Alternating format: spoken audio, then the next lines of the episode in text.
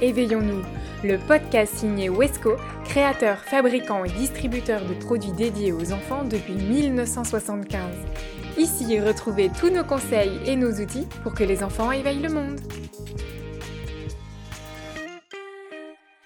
Un parcours de motricité à la maison, c'est possible, et oui, on en parle dans ce quatorzième épisode de la série Main dans la main avec bébé. Enfin, vous l'attendiez, ce petit bout de machin qui vient révolutionner vos vies. Bébé est lové dans vos bras et vous vous demandez, serait-il livré avec un mode d'emploi? Vous connaissez la réponse. Alors, chez Wesco, on a décidé de rassembler nos meilleurs neurones dans cette série et de vous accompagner dans cet incroyable voyage.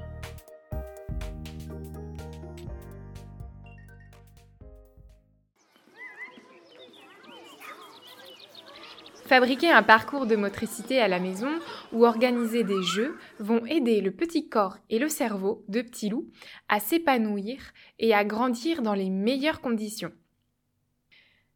Dans cet épisode, nous vous donnons les clés pour mettre en place des activités simples pour vos futurs petits marcheurs. Déjà répondons à cette question. C'est quoi un bon développement psychomoteur? Connaître son corps, développer son tonus et son équilibre, sa coordination, et lui permettre aussi de se relaxer sont autant de compétences hautement intéressantes à développer pour bébé.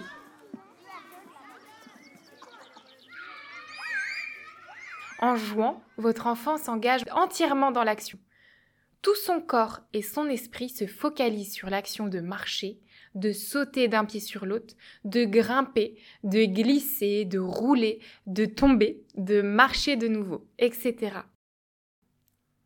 Chacune de ces actions lui apporte une quantité incroyable d'informations que son cerveau apprend à traiter pas à pas.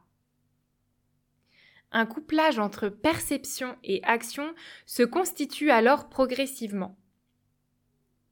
Les mouvements actionnent les connexions neuronales et ces mêmes connexions actionnent le mouvement.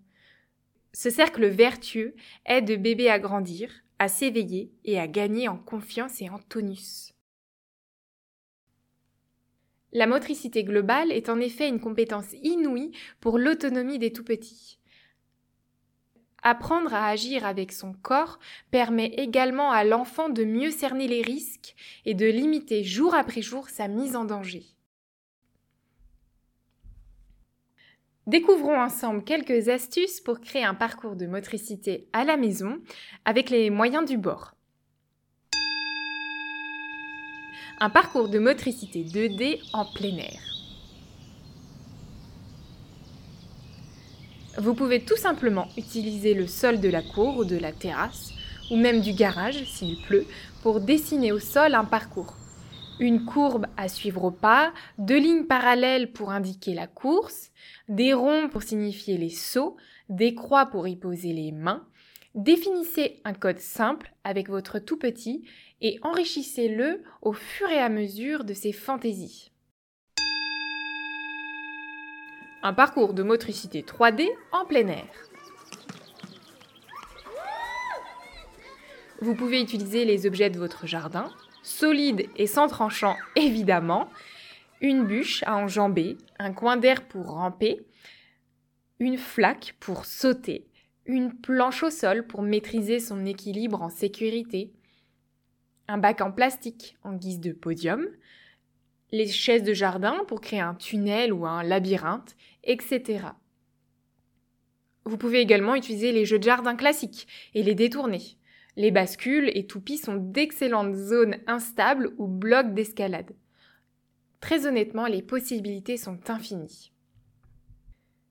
Ajoutez des petites missions qui ne manqueront pas d'éveiller son intérêt, comme arroser la pivoine tout seul, cueillir une fraise au détour de l'allée, lancer la pomme de pain dans le seau, etc. Un parcours sensoriel en extérieur. Vous pouvez aussi inciter votre tout petit à découvrir de nouvelles sensations avec ses pieds. Disposez pour ce faire une ligne de contenant, des bacs, et remplissez-les respectivement de différentes matières. Du sable, de la tonte de pelouse, des feuilles d'arbres séchées, des gravillons, du papier de verre, de la mousse, même des petits morceaux de bois. Vous pouvez même terminer le parcours avec un bac rempli d'eau pour débarrasser ses petits pieds de ces expérimentations. J'en suis sûre, ils vont adorer ce genre d'expérience. Un parcours de motricité 3D à la maison. Ici encore, votre salon ou votre cuisine vous offre de nombreuses possibilités de créer un parcours moteur. Disposez un coussin au sol pour marcher dessus, une chaise sous laquelle ramper, le canapé devient une zone d'escalade, la table à manger recouverte d'un drap se transforme en caverne, les bacs à doudou sont des péliduves sensorielles, etc. Chaque objet peut devenir un prétexte à la motricité.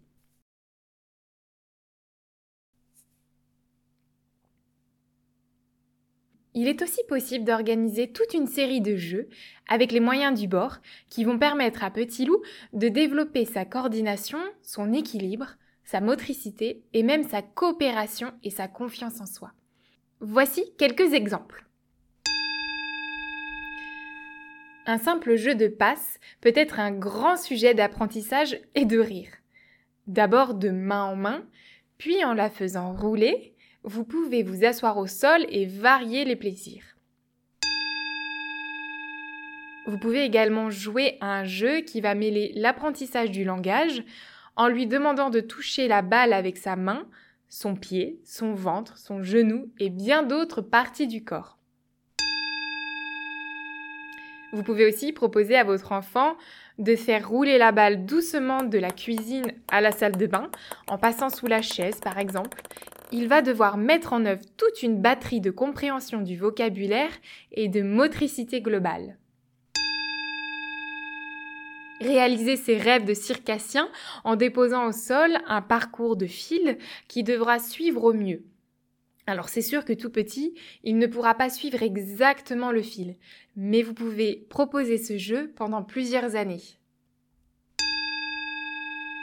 Pour prendre conscience de son corps, vous pouvez aussi proposer un jeu de statut. Vous prenez une position, plus ou moins euh, loufoque, et vous invitez votre enfant à la reproduire et devenir un mini-vous le temps d'une pause.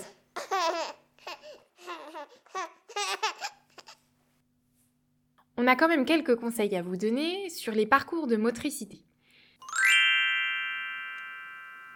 Gardez ça en tête. L'important est de s'amuser. Le jeu permet à l'enfant de s'engager entièrement dans ses activités. Ainsi, jouer est un travail extrêmement sérieux et il vous appartient de garder la notion de plaisir au premier plan. Votre regard va sécuriser votre enfant et vous pourrez prévenir ainsi les éventuels risques. Votre enfant retire un infini bonheur à percevoir toute l'importance qu'il a pour vous lorsque vous êtes attentif à ses exploits. Par contre, cela ne signifie pas que vous devez lui tenir la main pour chaque mouvement, car il est capable de les faire seul, et si le terrain est bien préparé, les risques sont contrôlés. Cela ne signifie pas non plus que vous devez être présent en continu auprès de votre enfant, il faut trouver le juste équilibre entre vos besoins respectifs afin de lui proposer des temps d'attention complets puis des temps de plus grande autonomie. Dans la construction du parcours, proposez des objets suffisamment légers afin que Petit Loup puisse les déplacer seul. Pour que tout se passe au mieux, vous devez prendre en compte que cette activité va générer un certain chahut. Des sauts, des courses, des glissades, des cris sont à prévoir. Ainsi, libérez un maximum l'espace autour et enlevez tout objet fragile, de valeur ou dangereux. Par exemple, le vase de votre arrière-grande-tante, la table basse en verre, la télé, les petites briques de construction qui, vont, qui peuvent faire mal, le tapis qui glisse sur le carrelage, etc. Votre tout petit doit pouvoir évoluer le plus librement possible dans cet espace le temps du jeu. Ainsi, vous serez tranquillisé et vous pourrez le laisser plus facilement explorer et se découvrir de nouvelles compétences.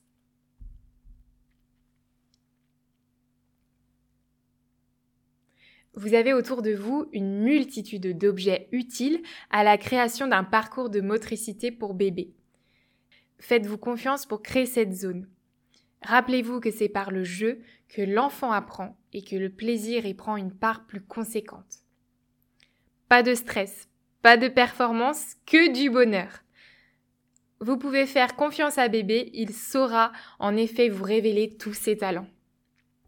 Merci de nous avoir écoutés. Retrouvez nos épisodes sur toutes les plateformes d'écoute et si vous les appréciez, n'hésitez pas à laisser un avis. Ce podcast vous est proposé par Wesco.